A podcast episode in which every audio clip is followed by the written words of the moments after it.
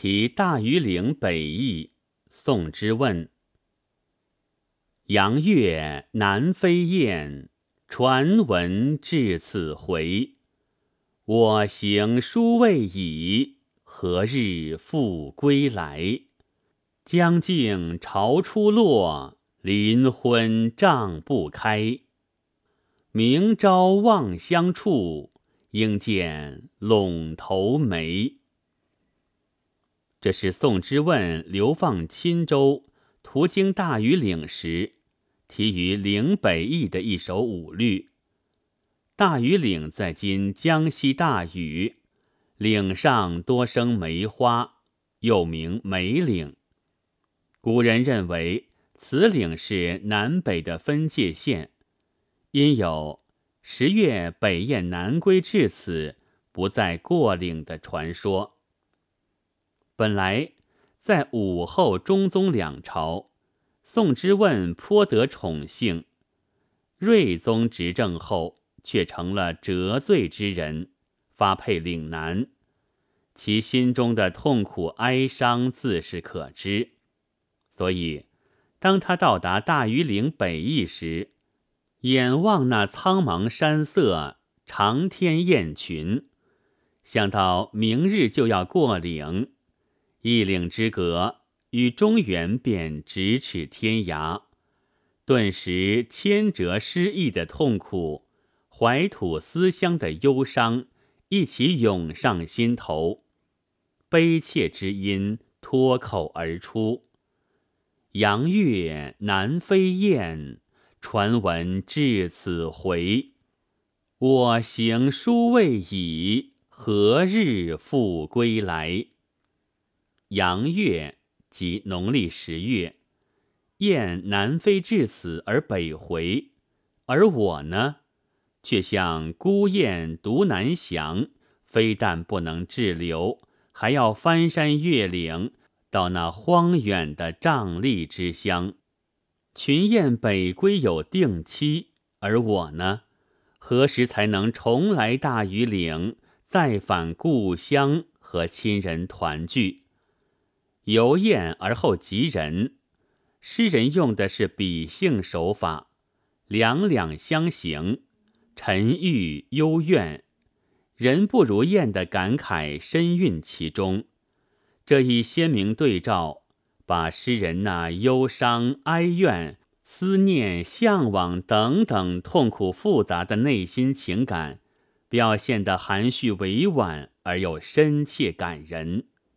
人雁比较以后，五六两句，诗人又点缀了眼前景色：江静潮初落，临昏帐不开。黄昏到来了，江潮初落，水面平静的令人寂寞，林间瘴气缭绕，一片迷蒙。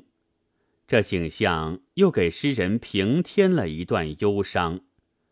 因为江潮落去，江水尚有平静的时候，而诗人心潮起伏，却无一刻安宁。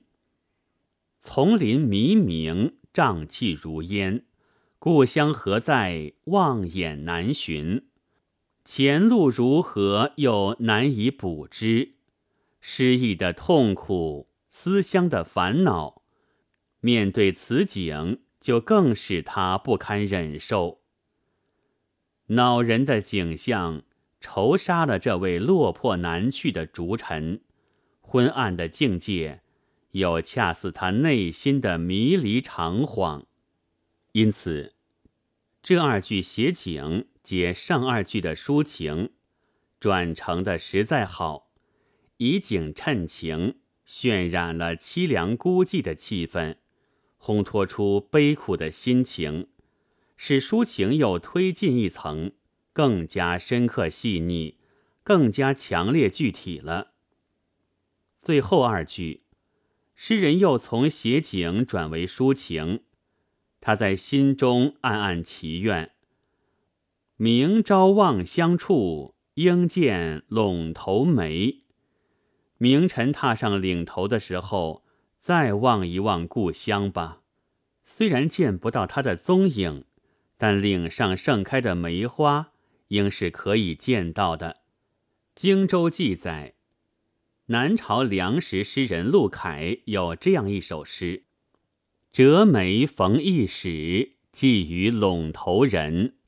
江南何所有？聊寄一枝春。”显然，诗人暗用了这一典故。虽然家不可归，但他多么希望也能寄一枝梅，安慰家乡的亲人呢？情至凄婉，绵长不断，诗人怀乡之情已经生发到最高点，然而却收得含土不露。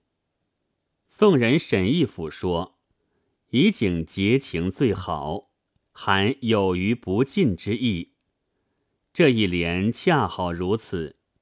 诗人没有接续上文去写实景，而是拓开一笔，写了想象。虚拟一段情景来关合全诗，这样不但深化了主题，而且情韵醇厚，含悠然不尽之意，令人神驰遐想。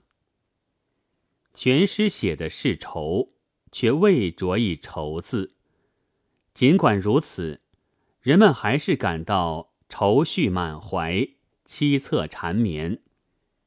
为什么会产生这样的艺术魅力呢？因为善道景者绝去形容，略加点缀；善言情者吞吐深浅，欲露还藏。这首诗正是在道景言情上别具匠心。诗人以情布景，又以景衬情，使情景融合。写出了真实的感受，因而情真意切，动人心弦。本文作者张炳树朗读：白云出岫。